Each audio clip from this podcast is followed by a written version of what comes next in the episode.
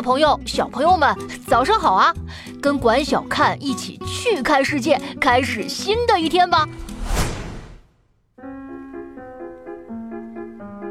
大家好，我是桃子老师。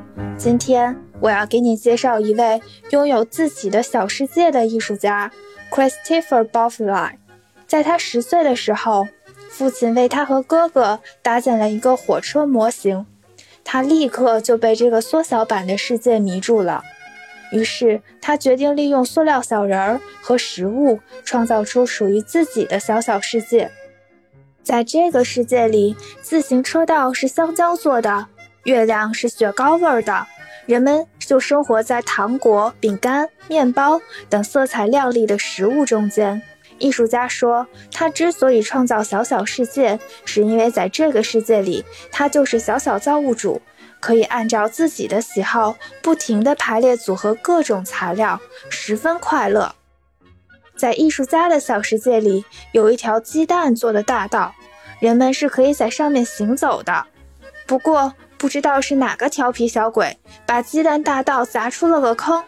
站在破损的蛋壳边上向下看，都能看见流动的蛋清和蛋黄了。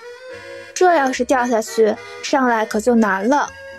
为了不让人们不小心掉进去，两位维修的先生拿着工具箱，急匆匆地赶来了。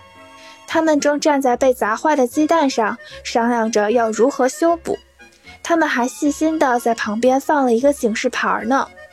在这个小世界里呀，人们生活的都非常快乐。他们会驾驶着挖掘机在蓝莓蛋挞上扒蓝莓馅儿，在香槟酒里潜水，还会打奶油味的雪仗呢。艺术家用他的相机把小人们在他的小小世界里生活的样子都记录了下来，并且传到网上。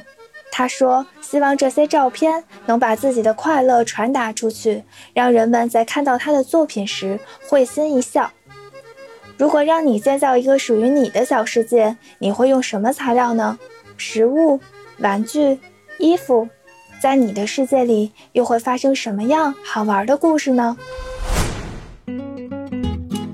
更多有趣分享，欢迎关注“去看博物馆”，管小看在这里等你哦。